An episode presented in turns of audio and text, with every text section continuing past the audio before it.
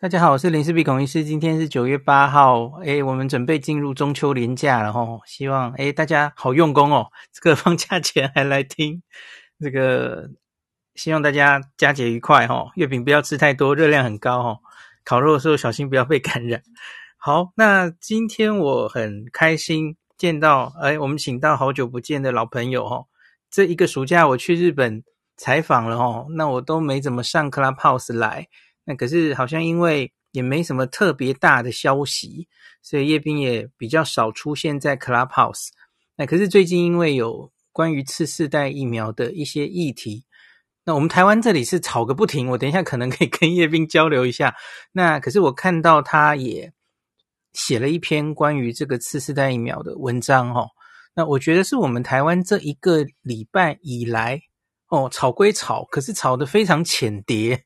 那没有把现在已经有什么样的数据，而让美国通过这个临床试验。呃，对不起，通过这个 EUA 讨论得非常深入。那我上一篇跟大家分享，我们念那个 CDC 它的会议上，然后有一些动物实验的时候，大家有没有注意到我念一半就卡住了哦？因为那有一些那个资料其实真的是有一点怪怪的哦。那我看。昨天看到叶斌发的这一篇，哎，对，原来是怪在这里，所以我才会卡住哈。那我就赶快问问叶斌有没有时间来跟我们讲一下哈，很高兴。那叶斌先跟大家打个招呼吧。哎，大家好，很高兴又和大家见面了，呃，也好久没见到孔医师了。那这个我们就从你写的这篇文章为主来开始讨论哈，因为像你，我上面就是列你这篇文章的标题哈，就是。在上市在即嘛，吼，开打在即，详解美国批准这个 BA 四五双价新冠疫苗背后的数据，吼。那你你自己先很简单的讲一下吧，吼。啊，好的，谢谢孔医师啊。嗯，就是其实我我觉得最最关键就是说，我们现在实际上是有呃批准的，实际上已经有两个那个 Omicron 的疫苗了。一个就是说，欧洲很多国家批准的都是，包括日本批准的应该也是，呃，就是 BA one，它一半是 BA one，一半是原始株，呃，这个呢是有临床试验的数据的，呃，当然那个临床试验的数据到到底足不足够好，那那是也也有一定的疑问啊，呃，但是它毕竟有临床试验数据，那么就证明它在人里面啊，呃，它确实能诱导比原来的疫苗你再打一针诱导更多的针对呃。奥密克戎的疫苗，呃，中和抗体，它的免疫反应更强。然后呢，它对原始株那个抗体呢，呃，也是差不多的水平。就是说，它不是说我就刚光针对那个奥密克戎的那个抗体多了，呃，其他的突变株的我的我的抗体就少了，不是这么一回事情。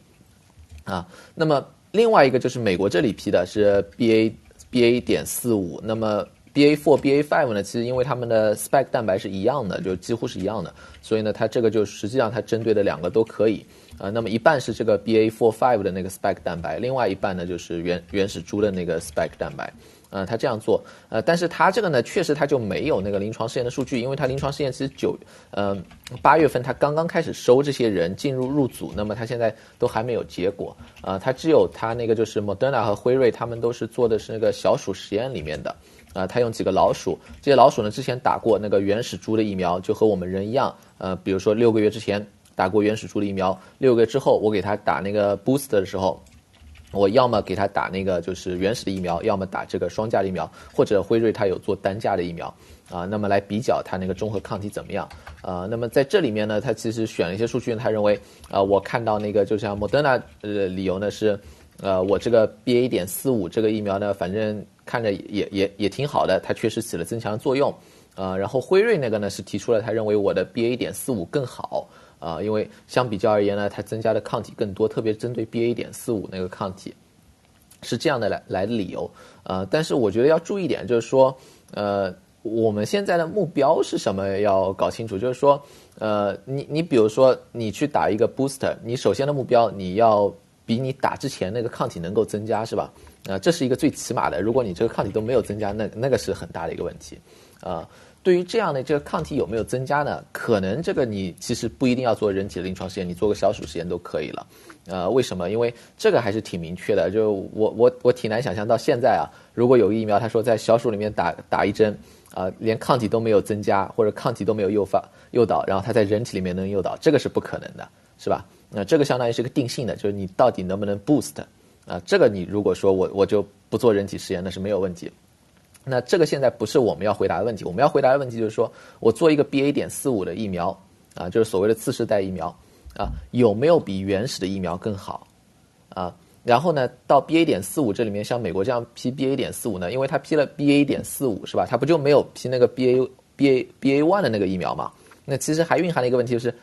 那个我这个呢要比人家 BA one 还要好。是吧？我我才批这个，因为人家 BA one 其实做都做出来了，有一些都生产出来了，是吧？你像欧洲、像英国，他们开始用的就是 BA BA one 的疫苗，是吧？我我不用那个，那就认为我这个要更好，啊。那么这里面的比较就稍微复杂一点，它有一个定量的问题，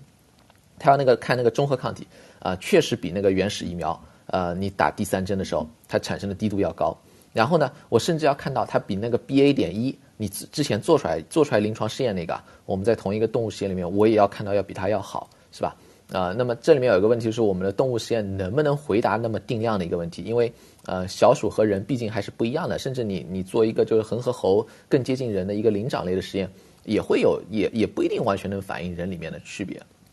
实际上，如果你去看莫德纳和辉瑞它那个呃研究呢，它其实用的小鼠的数量都很少的，一个组里面就是八到十只。但你看它那个小鼠打了之后啊，那个八只老鼠里面啊，它其实低度差异也挺大的，上下那个范围是挺大的。呃，这个就是说。本身就是这个动物实验可能在定量上，啊、和我们还是有一点有一点差异，就是不一定能定得那么细，呃，这么细致的问题可能是不一定能在动物实验里面来回答的，呃，那像莫德纳那里面呢，它那个实验其实呃问题挺大的，就是它做出来的，呃，不是一个特别，反正看莫德纳那个实验啊，真的看不出来，就是说你说那个 BA four five 那个疫苗比那个呃 BA BA one 的疫苗好，而且这个实验本身有一点问题。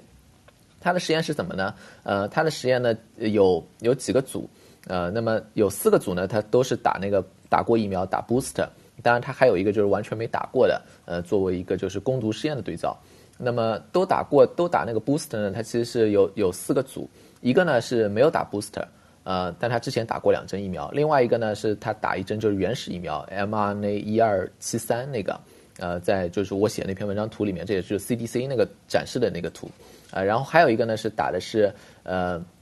后面是一二七三点二一四啊，这个呢就是 BA one 那个疫苗啊，就是之前做过临床试验 BA one 那个疫苗啊，还有一个呢打的就是二二二二二二呢，就是说现在是 BA 四五那个疫苗啊，然后如果你都是双价的嘛，对吧？都是都是双价，对，他们现在都做双价。嗯，呃，如果如果你去看呢，你就看它针对那个呃。那 B A 五呃 B A 五的那个中和抗体呢，好像是其实就是，呃，看 B A 五的中和抗体呢，呃，无论是它都是两个两个两个二一四和二二二呢，都是从差不多六七十涨到三百不到一点。那么这两个几乎一模一样，我我反正就不太理解为什么他会觉得就是说，呃，好，我我至少看这个我真没看出来，就是 B A 四五那个呃二二二这个疫苗比那个二一四好，呃，而且呢非常有意思，就是说。它在那个 BA 点一啊，你看 BA 点一，虽然现在没有 BA 点一了，但其实那个呢反而是二一四，它增加的倍数呢比二二二还更高一点，啊，但是这个实验呢，我觉得最大的问题是什么呢？最大的问题是，呃，它那个就是原始疫苗啊，就一二七三那个啊，它第三针它没有显示出 boost 的效果，啊，这个跟以前他莫德纳自己做的实验什么都不一样，包括跟我们临床试验啊，那我们在真人世界里面观察到也不一样，因为我们真人世界里面所有人去打那个第三针，打了之后。都会那个有一个抗体的明显的增加嘛，特别你隔的时间久，如果你隔的比如说是呃你隔两个礼拜去打第三针，那可能确实是没有那个增强，是吧？呃，但是呢，它那个就没有增强出来，就不知道是为什么。就是说你这个对照组呢，就是相当于是呃没有没有做出结果，这这是有问题的，因为这是一个非常重要的对照。我们现实世界中很多人都打过第三针，是吧？呃，而且打的都是原始疫苗，包括有些人打第四针打的也是原始疫苗啊，你只有这个。实验实验动物实验里面这一组做出来了，那我才可以去呃分析另外两组，因为这一组是跟真实世界有直接关联的。你这个这一组实验没做出来，然后你剩下两组说我做出来了啊，那我不知道是你这一组有问题，还剩下两组有问题，是吧？呃，当然完全有可能就是剩下两组也是真实的数据，就是说它确实有 boost 的效果，但是你这个原始疫苗没有 boost 出来呢，呃，是是有比较大的问题的。啊、呃，那么莫德纳就是辉瑞呢，它完全都是做的是那个就是中和抗体啊，但莫德纳有一点做的比较好呢，呃，它确实去尝试了啊、把这个用这个小鼠呢，它做了一个攻毒试验，至少它展示出来了。辉瑞可能也做了，只不过没有展示，也也是完全有可能嘛。啊，那么攻毒实验的意义是什么呢？攻毒实验的意义就是我们经常说，哎，你抗体增加多少倍，增加多少倍。呃，我们想要知道你增加多少倍到底有没有意义，啊，是吧？你比如说在现实当中，你告诉我你抗体增加了啊，打了一个呃 booster。然后你抗体增加了五倍、十倍，你哪怕增加一百倍，但我的问题是你带来什么意义？是你让你感染之后住院的风险少了呢，还是让你感染的风险低了，是吧？啊，这个就是我们要看实际意义。那么在动物实验里面呢，呃，相对来说它可以比较容易在比较少的人数里面看到这样的意义，因为在呃现实生活中我们要跟踪很多人才能看到嘛。在动物实验里面，你可以给它做攻毒实验，看看它啊防重症的保护到怎么怎么样，防感染的那个防护到底怎么样，是吧？那么这是他做的一个实验，呃，在这个里面呢，他就有一个就是完全没打过疫苗的对照了，啊、呃，他其实看两个，就是你给他呃呃给动物给那个小鼠啊、直接呃把那个病毒呃用用来攻毒，然后他看什么呢？看他感染之后啊，他首先在一个鼻腔这里，小鼠鼻腔这里它的载毒量是什么？另外一个呢，在它的肺部。看它载毒量什么，这两个是意义稍微不太一样一点。你可以想象一下，我们现在一般来说，那个如果要到重症，可能你是已经要到下呼吸道有感染，那么就是在肺部啊，你的载毒量可能就比较高了，是吧？如果你肺部载毒量高，重症，呃，算是重症的风险比较大，是吧？然后你在鼻腔呢，特别是奥密克戎，它可能就上呼吸道感染本身就比较多，而且那个最初的感染也会发生在那里啊。那么你上呼吸道，如果你防护稍微差一点的，那么可能你就是一个轻症的感染，你不能绝对的防感染，绝对防感染的话，那你可能鼻腔里面都不应该有那个呃很高的载毒量，是吧？啊呃，它这个实验呢做出来比较奇怪的呢，就是呃它在那个就是肺部那个载毒量啊，呃明显的看到就是说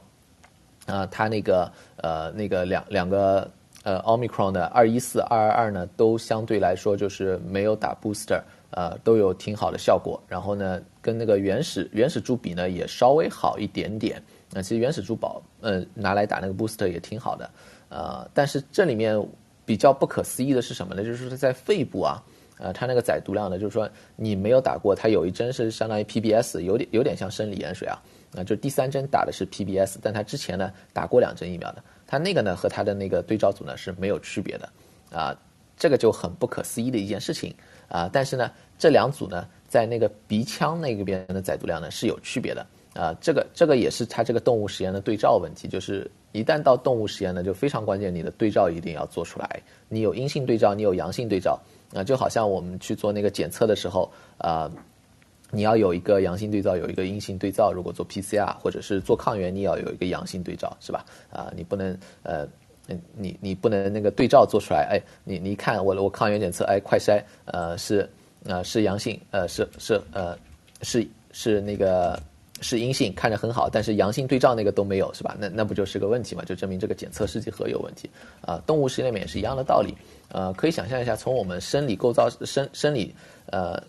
生生理的一个结构上来说，你可能感染先应该在鼻腔那边有感染，是吧？呃，然后呢，你如果是疫苗防呃防重症的有效性呢下降，也比那个防那个轻症的有效性下降慢。你看很多人他说奥密克戎感染之后我是轻症无症状，啊、你稍微有点症状的可能就是上呼吸道，呃，流点鼻涕，呃，咳嗽一下，是吧？啊，但不会到肺炎啊什么的，啊，那么也就是说你在肺部的呃载毒量呢应该是比较低的，在上呼吸道载载毒量稍微高一点，是吧？啊，然后你疫苗有保护作用呢，也应该就是说，哎，你可能保护作用呃开始下降，你那个防重症的、防肺部这里载毒量上升的保护作用可能还在，但防那个鼻腔上面呢，可能还稍微稍微差一点。呃，那么你照道理来说呢，你做出一个实验来，这种实验啊，如果你光看就是说我没有打过 booster，我就打过两针疫苗，但是过了好几个月，呃，你理论上来有什么样的结果呢？理论上比较合理的结果。啊，一个你什么区别都没看出来，无论是上呼吸道、下呼吸道，载毒量都没有区别，那么证明什么呢？证明这个疫苗这个时候已经没有作用了，这也是有可能的，是吧？啊，另外一个有可能是什么呢？嗯，还有一种比较有可能就是说我在上呼吸道载毒量呃没有明显的区别了，为什么？啊，因为时间过去比较久了，它那个抗体滴度比较低了，啊，我那个防轻症的感染的有效性已经几乎没有了，啊，但是呢，你在下呼吸道可能还能看到一点区别。呃，这样呢才是它防重症的作用，是吧？呃，但是莫德纳这个实验呢，相当于是反了，它在下呼吸道没看到，啊、在上呼吸道看到有区别，呃，这个就是，呃，就证明它这个对照呢做的有问题。如果你这样一个对照有问题呢，你整个实验，呃解读都会有问题，是吧？呃，这个就是很难很难理解，就是莫德纳它这个对照真的真的就是它主要是出在这个对照的问题啊、但是即便你不考虑那个对照的问题呢，啊、在这个实验里面，呃，BA one 和 BA 五两个那个奥密克戎的疫苗是看不出区别来的。那么就是说。啊、你说那个 BA five 一定比那个 BA one 的疫苗好吗？就是美国这个批的一定比欧洲这个批的好吗？就是说美国现在开始打的一定比英国啊，或者台湾可能要开始打也应该是 BA one，因为 BA 五呢，那、全世界的产量都非常少，可能都在美国这里用了，是吧？啊，你说这两个真真的有很大区别吗？好像没有看到莫德纳这里面有区别。啊，辉瑞呢，它做的呢相对不一样一点，辉瑞它好像很喜欢他们那个就是单价疫苗，所以它老在把那个单价拿出来比。啊、呃，他做的。我们先停一下好了，因为资讯量可能太大了，大家 可能会一下晕掉。哦、我们先停在莫德纳好了哈，因为莫德纳的两个动物实验，前面一个是嗯、呃，就只是加强针嘛，后面一个是比较特别的，是做攻毒哦。那这几个两个动物实验，第一个它其实都还没正式出版嘛，它它其实只是出了两张图表，然后。没有，它应该是还没有经过就是正式出版，然后被被 review 过哈。这是第一个。第二个是这每一个临床试验，你刚刚说的，比方说前一个实验打抗体的那个，它有分四组，那可是每一组它是声称每一组十到十二只老鼠嘛哦。可是我们看到它前面两组，我看它图上好像只有三个点，对不对？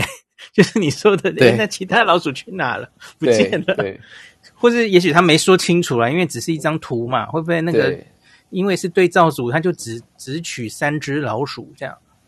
对，呃，这里面我我就觉得就是这个就是说没有发表的文章，有时候会出现一个问题，就是发表的文章呢，它会有一个所谓的同行评议，他会仔细去看，有人会问，哎，你这个图有什么问题？然后呢，他会把那个他有一个明显的方法要写在那里，我是怎么做这个实验的。那虽然不可能是事无巨细都写啊，但是大概你可以看出来他怎么做的，啊、呃，你像这里面有一种可能性呢，就是说，呃，我做综合抗体不可能每一次都做出来，是吧？可能正好你做出来就这三个，另外几个它可能就没有做出来，或者呢，那个老鼠你就采血的时候没有采到，呃，或者因为其他的原因，呃，但理论上来说呢，就是说，比如说我做了十十，我这个实验是十只老鼠，八到十只老鼠。啊、呃，为什么要做八到十只？这是因为他之前要算过，就是说我要看到统计上区别啊、呃，基本上我要做到那么多只啊、才能把，因为每只老鼠都不一样嘛。你看到它很多，它也是有一个打完之后，它还有一点那个变化挺大的，高的和低的差的挺多的，是吧？那要一定的数量才能把那个统计学意义上做出来啊、但是问题就是说，如果你这个事先定下来十只。那么你最后你的数据啊、为什么是我这里面只展示了三只？为什么只展示了五只？或者说为什么我在这里面只用了这几只？呃，这个还是要说明白的。呃，因因为你你有时候做我我因为我我也在实验室里面，那么我也知道有时候它确实会有很稀奇古怪的事情发生。你甚至可能有一天早上跑过来了，啊、昨天还十只老鼠，今天只有九只活下来了，还有一只就死掉了，这也是完全有可能的啊、但是呢，你你这个要要。说的特别明白一点，而且那个莫德纳那个呢，就少的有点太多了，因为它后面两个对照组都只有三只，这个就是很有问题。特别是其中有一个对照你是没有做出那个 boost 的效果，就是那个原始疫苗啊，呃，那个就问题非常大了，是怎么回事情？这个这个就是说，呃，因为我看到他那个呃 CDC 那个网站上，嗯、呃，他那个页展示呢，他说是呃 manuscript in preparation，那就是说。都都还没有，他只是在写这个文章。那么你最后发表的可能跟这个也不太一样了，倒真的，你可能后面有更多的数据啊，有有其他的情况，啊、呃，那但是呢，整体来说呢，它确实有有一点点那个这个这个实验呢，不是一个呃很完善的实验吧？至少它目前展示出来的数据，呃，真真的是有点问题。所以我们先莫德纳这边，我们很很简单，先做一个结论。前面大家可能听得很复杂吼，无礼误中。可是我们很简单的讲，只从莫德纳这交出来的动物试验哦，呃，第一个叶斌刚刚说的动物实验本身好像有点问题，因为它我们需要对照组，它连打这个原始疫苗吼，打三针嘛吼，大家都是打第三针看加强效果如何，可是它原始疫苗。这个综合抗体几乎没有打出来，这这个很会让人怀疑你的整个方法是不是出了什么问题？哈，这是第一点。第二点是，那我们假如相信它的数字好了，哈，可是它的资料看起来，我没有办法得出一个确切结论说 BA one 的双价会输给 BA 五的双价，因为单看这个在 BA 五引发的综合抗体，其实没有比较差，对吧？BA one 没有比较差，BA one 的双价，嗯，这这这这两个在 BA 五里面几乎是一样的，那个那个增加几乎是一样的。然后如果是看 BA one 的话，可能还是就是 BA one 那个稍微好一点，呃，所以所以呢，你看这个真真是就是说，呃，就有一点啊，就是有有一个区别，就是说，呃，你是事先下了结论去找数据支持这个结论呢，还是说我看数据来下这个结论？啊.因为你想一下，是 FDA 之前说了我们要做 BA 五的疫苗，然后大家去做这个实验，没错，然后大家做出来一看，就说，哎，你看我这个 BA 五还很好，是吧？那么如果我们 FDA 不说这句话，就说你们随便你们怎么做，做出来我们选一个突变株的疫苗。如果你是带这样一种思维，如果莫德纳拿出这个思维呢，拿出这个数据，你一看可能会觉得，哎，BA 五的中和抗体两个看起来差不多啊，但 BA one 中和抗体还 BA one 好一点，是吧？那我们选的什么？我们可能会选那个 BA one，是吧？呃，所以呢，这这里面是有一个挺大的区别的，就是说，如果你说，呃，BA 五的疫苗在这里面有没有问题？呃，我如果你光问这一个，就是说你你不考虑其他情况，你就问 BA 五的疫苗有没有问题，那我可能得说好像没有问题。但问题是我们现在的问题是，我要在原始疫苗 BA one 疫苗和 BA 五疫苗里面，我要找到证据说这个 BA 五更好。嗯那这个是不是足够证据说这个 BA 五比剩下两个更好？那我觉得莫德纳至少这个这个动物实验数据是肯定不，看不出来了，这个是绝绝对绝对不是这么回事。我们补一下数字了，那就这两个疫苗，假如我们是看对 BA one 的综合抗体的话，哈，呃，BA one，那这 BA one 双价表现的很好，哈，呃，四一三跟一九零，这各自是这个七倍跟三倍的差别，好，增加。跟原始打出来那个倍数，那假如看 BA 五的话是二九八跟二七六，那其实几乎一样了吼，四点二倍跟四点五倍，那你甚至 BA 五的双价还四点五倍，还比四点二倍高这样子。呃呃，对不起，他们本来就喜欢 BA 五啦，对不起，四点二跟四点五，四点五的确比较高一点，可是这几乎没有统计学意义嘛哦，而且这每一组其实就是刚刚说的。我看这上面的点应该是六只老鼠吧？哦，每每一组其实也才区区六只老鼠，而且呢，如同叶斌刚刚讲的，它每一只老鼠的那个抗体高低其实差蛮多的，分布的蛮蛮广的哦，所以就会觉得，其实我们人的也是是嘛，我们其实后来做这些综合抗体这个免疫桥接啊，看综合抗体，我们会看到那个点分散的特别广，对不对？有时候我们会看。所以你假如根本只是几十个人哦，三十个人、四十个人，哇，那那你可能就因为每一个人这个差异变化太大了，跟你的自己的年龄、健康状况产生抗体，搞不好本来就会有个人差异的时候，那你假如做的实验的人数太少哦，数数太少，可能都会有一些问题了哦。那。后面一个攻读实验其实就是叶斌说的，其实第一个也是数数，好像也没有很多吧。我看这边每一组大概有啦，这个大概是十十只吧，大概有个十只。那可是就是刚刚他讲的齁，他主要就是看到底把病毒放进这些老鼠之后呢，它到底在鼻腔跟肺清除的快慢。那可是他做出来了一个我们觉得很诡异的状况，就是他反而是。肺清除的比较好，然后鼻子清除的不太好，这个好像很怪。我们现在又不是在做喷鼻疫苗，对不对？所以怪怪的。好，所以莫德纳大概就这样吧。吼，那我们再进入叶斌，接下来我们来讲 BNT 的动物实验又是如何？嗯，好的，好的。嗯，就是 BNT 呢，其实辉瑞他们做的呢。他们就是说，之前其实如果你看他那个，就是他们一直很喜欢单株，对不对？对，一直很喜欢单价。呃，我也有道理，因为他们单株做出来确实很好，这个也很让人费解。就是说，你可以想象，其实莫德纳和辉瑞啊，他们确实是不同的技术平台，稍微有一点点差异。呃，然后呢，剂量也不一样啊什么的。但是整体来说啊，表现几乎是接近的。你可以想象一下，就是说，呃，Delta 那个时候，随着时间推移，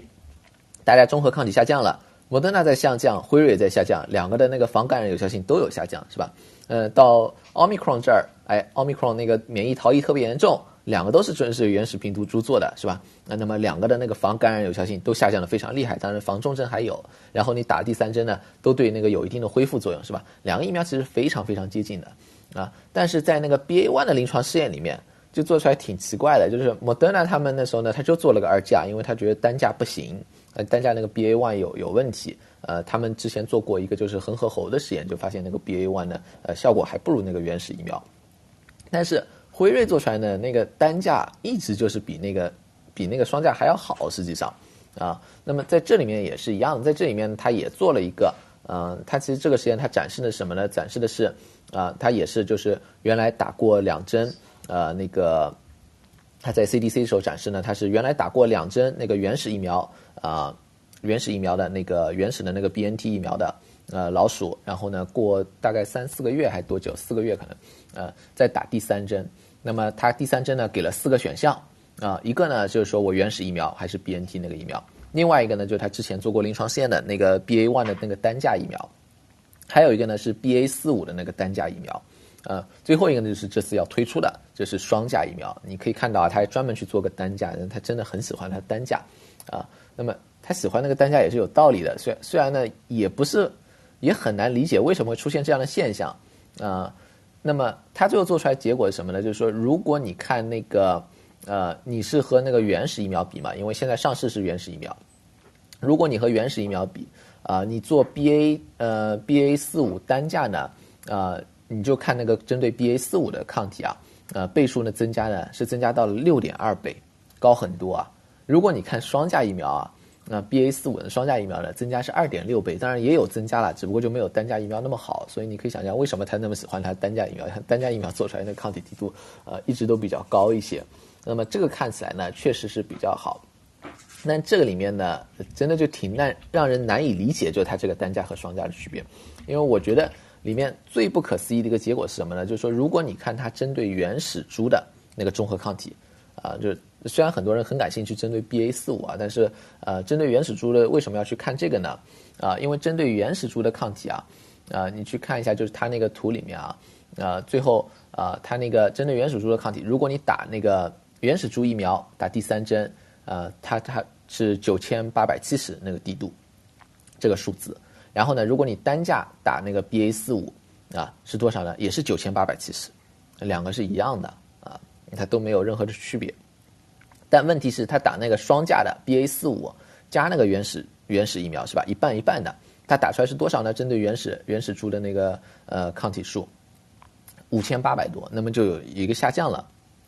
问题是这个下降不合理啊！你想一下，你这个疫苗双价疫苗一半是原始株，一半是这个 BA one 是吧？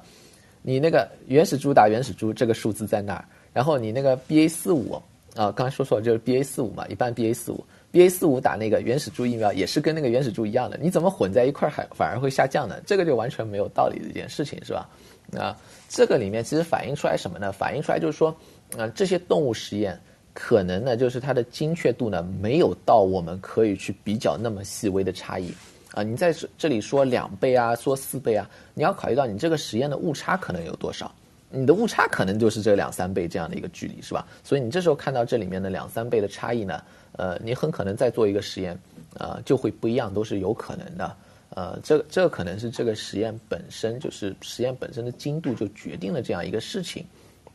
啊、呃，那么你你在这种情况下呢，你你有这样就是挺难以理解的数据放在那里呢？然后你你再来说这个就是我我在这里面观察到，哎，BA 四五的那个双价多少多少好呢？呃，这里面也有一个一定的问题，就是说你你这个实验的误差可能不足以我们去探讨那么细致的问题。呃，同样的呢，还有它那个就是 BA one 的那个单价的呃结果啊，它那个 BA one 单价呢，啊、在这个实验里面呢是非常的差，在这个动物实验里面啊、它那里面包括那个就是哪怕是 BA one 啊，呃，你 BA one。的那个中和抗体呢，它也只比那个原始疫苗呢高了可能一点五倍，差不多这样的一个水平。呃，原始疫苗呢，它测检测出来打第三针对那个 BA one 中和抗体滴度是两千多，然后呢，BA one 那个单价打出来是三千四百多，呃，就高了一千五，那也翻翻了那个就是两倍都不到啊。但是实际上啊，就是它很奇怪，它之前还有另外一个老鼠的实验，呃，那个老鼠实验呢，其实也是之前就是在上一次呃讨论那个 BA one 疫苗的时候。也是展示过的啊、那里面它是呃做的就是说全是那个要么是 BA one 的单价，要么是 BA one 的呃 BA one 的双价。在那个实验里面啊啊、如果你光看那个 BA one 的那个综合抗体滴度啊啊、那么原始疫苗打完之后呢是一千三百多，然后这个就是 BA one 这个单价打完呢是八千多，是它的差不多七七倍多是吧？啊，你一次实验做出来是七倍多，另外一次实验做出来只有一点五倍，是吧？啊，你就让人很难去判断。而且在这个呃，就是做出来 BA one 中和抗体是七倍多里面，它也做了 BA BA 四五的那个中和抗体，做出来多少呢？呃，是呃，做出来增加了差不多两倍。就是说，如果你打那个 BA one 的单价，啊、呃，是吧？呃，然后呢，但但是呢，你在就是这一次展示的实验里面呢，它那个就是还还比那个原始疫苗稍微低一些，实际上。啊，你就看到一次是稍微低一些，一次呢是高两倍，啊，然后如果你看那个，就是在这一次呢，它呃做了 BA 四五这个疫苗里面呢，它就没有那个 BA one 的那个双价，但它之前呢其实有个实验，就是刚才说那个 BA one 单价，呃和原始株比较呢，它有一个 BA one 的那个双价的疫苗也在那里面，在那个里面啊，啊，它那个就是说，呃，如果你是双价对那个原始株去比的话，那么原始株对 BA 四五打完三针，中和抗体是五百七十。打完那个 BA one 的单单价是一千多，是吧？那么接近两倍。如果是打 BA one 的那个双价野生型加上这个 BA one，啊，一半一半，打出来是一千四百多，啊，也接近三倍了，啊，接近三倍和那个就是所谓的那个什么 BA 四五比那个原始株啊高了二点六倍，有多大区别吗？几几乎都差不多。当然最大的问题啊，就是说，啊，你这个实验呢，就是说反映出来的是，就是你纯粹从实验角度啊。啊，你这个动物实验的精确度可能不是那么好啊，你你那个动物实验回答不了我们那么精细的问题，我们可能是我们问的问题太细致了，我们问的问题呢，可能是要你比较一个抗体啊低度的非常小的一个区别，就是我们呃可可能大家会有一个误解，就是说，比如说我们说啊这个增加两倍抗体，这个增加三倍抗体，我们可能感觉是非常大的一个数字啊，但是两三倍的抗体啊，呃其实从实验角度啊，啊从那个中和抗体角度。可能是一个非常小的，因为它都是一个 log scale，它那个 scale 都是十倍十倍来的，你中间差一点五的真的是非常非常少。然后呢，你动物和动物之间，人和人之间有很大的差异，啊、你八只老鼠，你可能一只老鼠稍微高一点，你就可以把整个组啊带上带带的带个一倍两倍都有都是有可能的，是吧？啊、在这种情况下呢，就很难回答那么细的问题，啊，你在这里面要去说那个就是啊。B A B A five 这个双价啊，是肯定比 B A one 的一个双价更好的疫苗呢。呃，首先那个 B A one 的双价在同一个试验实验里面都没有，是吧？我们就根本就没法得出这个结论。如果你去两个实验去对照呢，看上去好像也差不多，但这两个实验里面有很多的那个关键的那些呃 positive control、negative control，就是那些对对照的应该要 work 的，呃，做出来的结果呢不是很一样。呃，你让我们去比较这样的实验，或者解读其中任一个实任何一个实验，啊、都是比较困难的。呃，这个实际上就是跟呃莫德纳也有，也就是整体来说，他们两家做出来的动物实验呢，可能就这个动物实验，没法帮我们回答那么细的问题。呃，但问题是我们现在在依赖呃这样一个动物实验，呃，认为我我们相当于是认为这个动物实验帮我们回答那么细致的问题，啊、其其实是没有的。呃，不是说这个 BA four five 那个疫苗有问题啊，呃，但只不过就是说，可能大家你去打一个原始株的疫苗，打一个 BA one 的双价和打一个 BA 四五的双价，差距没有那么大，你你可能就真的非常非常细微的差距，都都没没不是不一定值得这么折腾了。呃，还有一个就是说，它做出来的一般来说啊，呃，最大的差异啊，也就是两倍两三倍是吧？那两三倍你中和抗体高一点。你甚至假设每个人去打那个 BA 四五啊，那个中和抗体都能高个两三倍，呃，BA 四五的中和抗体，那有什么结果呢？就是说你要考虑到这个中和抗体还会下降，是吧？啊、你过一个月呢，可能这个就下降到那个半衰期，可能是一两个月这样的结果，是吧？那你过一两个月，最后看到什什么结果呢？看到就是说，哎，又回到原点了，是吧？呃，所以所以呢，你这个差异就更加小了，就是说它本身这个差异也就，呃，没有没有那么大的区别，这整体来说目前看到的结果。但实验呢，本身也都有比较大的问题。它那个动物实验。好，我们现在 BNT 的动物实验大概讲完了，来，我来稍微整理一下哈。我觉得比较妙的一件事哈，我先确定一下，一斌那个 BNT，当然也一样，跟这个提供美国的八月三十一号过的是双价 BA five 的疫苗嘛？吼，那可是他有没有要提供美国以外的国家 BA one 双价？我好像有看到、呃、有，有吗？吼，有，应该是不是单价对，对吧？不是单价，单价它不，不是嘛？对，所以我觉得很怪的是，那你试出的这个动物实验怎么会没有 BA one 单双价的资料？这一次做的啦，对对，这、嗯、这次他是可能可能是，也许那是在美国 CDC present，所以他觉得那不重要，对不对？也许对对，可能可能觉得不重要。嗯、OK，可是据我所知，好像因为莫德纳比较快嘛，莫德纳的 BA one 双价大概就是六月底送交各国的法规单位嘛，吼，那最近陆续过嘛，那好像啊、呃、BNT 的双价好像是晚了一个月，因为他一开始醉心于想做单价 B。BA one 嘛，后来对，就可是我我现在就看你，如同你说的嘛，他自己的资料看起来啊、呃，怎么是单价表现比较好啊？吼，特别像这个 BA 四、BA 五，好像也是单价比这个 bivalent 的好。我我看美国也有一些人在问，为什么还坚持一定要摆一个摆一个原始株，然后现跟现在流行的病毒已经差很远的一个结构。那还把它摆在一半在里面，那特别是假如你 BNT 自己的动物实验做出来都是这样，那为什么还坚持一定要做双价呢？你觉得？呃，我我我觉得，我觉得这个这个其实提问提的很好啊，但但是我觉得一般来说啊，你你要考虑就是说我们现实一点啊，呃，如果你认为就是说我们现在能够 perfect match，就是说嗯。我打的就跟流行的是完全一样，那你完全可以压，就是说我我这个是我我做一个单价的 match 的很好，然后我看到中和抗体滴度也很高，呃，这个问题就不大。但是呃，一般来说，大家还是都是认识到一个问题，就是说我们很难去预测下一个就突变株它展现出优势突变株到底是在哪里，它可能是就是 Omicron 这一块儿，也可能是其他的，也是有可能的，是吧？呃，那么在这种情况下呢，呃。他可能就是说想做一个双价的，他也不想放弃那个原始疫苗那一部分，因为原始你想一下，就是呃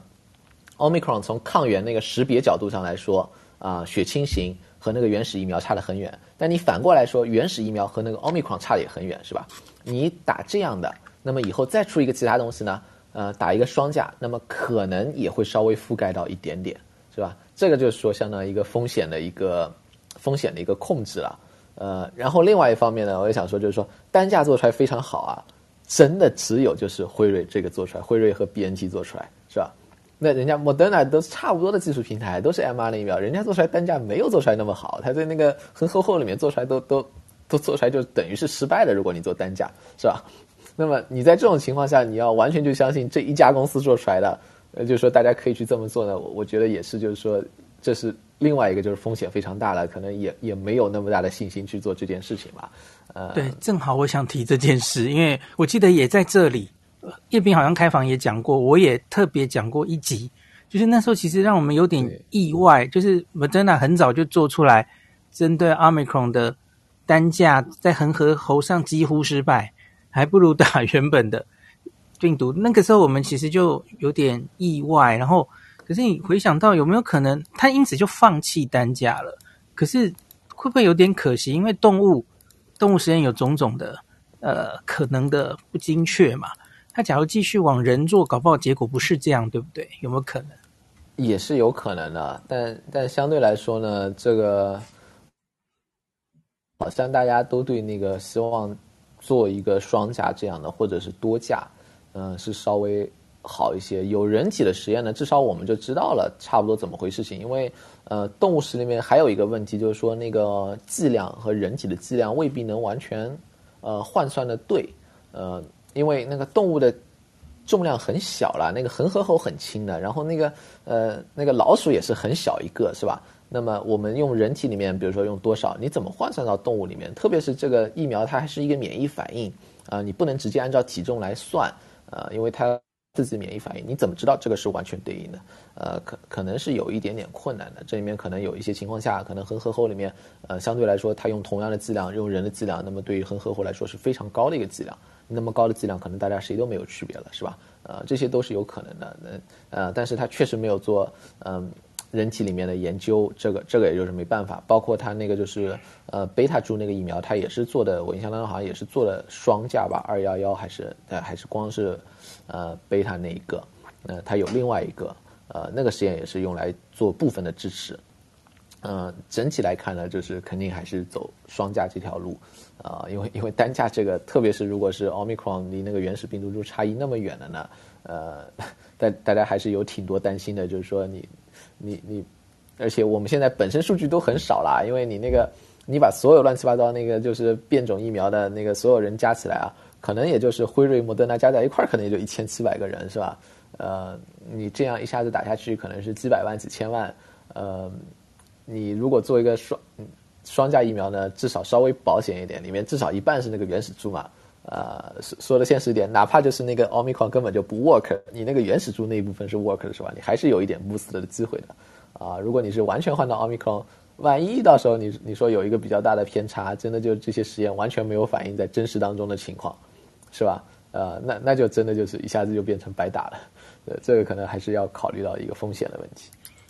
我们这里欢迎有老朋友又上来了，叶医师。叶医师，到这里为止，叶医师，你你有没有想要补充的？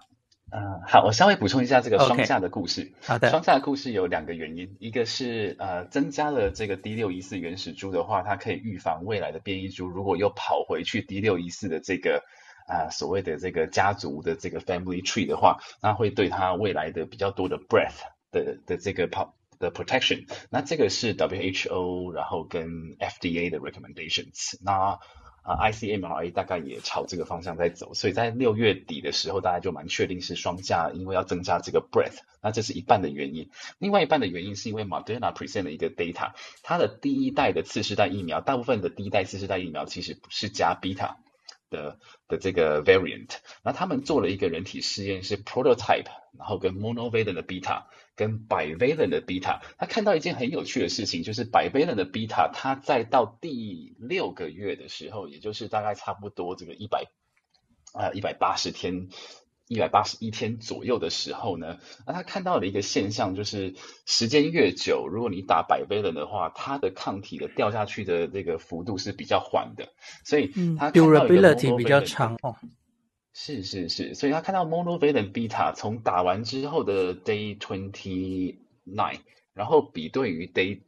呃这个一百八十一天，就是刚好就是六个月之后呢，那他看到这个降幅是高达八点二倍。但是如果你是打百倍伦的话呢，它是从这个。啊、呃，在在一千多，然后掉到三百二十七，所以是三点二倍。所以他的看法是他认为，从这个实验看来，bivalent 是有助于减缓它掉下去的这个速度，所以他才会采取这个啊、呃、bivalent 的一个做法。所以它有大概两个原因，第一个是增加它的打击面积。那，也预防未来它变得乱七八糟，又往又往回走。然后另外一个原因是因为 Moderna 的这个人体小小规模的人体实验看到一个一个有趣的现象，就是这个好像似乎啦，这个 bivalent 它撑的这个时间会比较久。那这是以上补充的，谢谢。对，我看这一次 Moderna 它也有秀嘛，那个它它贝塔的 b i v a l e n 然后变成。对不起，我我 BA one 的 bivalent 其实它都有一些人数了嘛，那然后 B BA one 的大概是四百人左右吧，吼，就累积一些那个 beta 的，它甚至已经追踪了很多天了嘛，现在大概已经两百多天了吧。那它持续的在追踪，那 beta 的话那更久，所以它有呃有这个 beta 的这个 trial，它是 study 二零五。然后追踪了更久，因为它其实 beta 大概在大家都在这个二零二一年的时候就开始做了这个东西，所以它至少追踪了大概超过一年。啊，对哦，我看到那个 beta 它追踪了已经到二百四十五天，就是它给那个 CDC 展示，对，呃，然后然后其他的呢就是那个 BA one 那个它追踪只追踪到四十多天嘛，还比较短。另外一个呢就是 BA five 这个是直接还在。试验做的确确实就像刚才叶医师说的，就是说那个贝塔的实验呢，你看它跟踪的结果呢，确实好像就是说，呃，在那个有很多差异，有有一些差异呢，有一些是没有太大区别的，就是说，呃，它在比较那个呃原始株原始疫苗打第三针之后啊，啊、你你比如说它那个 Omicron 呢，你在第二十九天和第一百八十一天是吧？那就是刚一个月和六个月的时候比呢，呃，都都是差不多的，你你这个是差不了太多，呃，但是呢，在那个针对贝塔那个呃贝塔那个中和抗体呢，呃，在它这个里面呢，就差不多要差了那个就是呃。就是针对奥密克戎第二十九天的时候，就是贝塔那个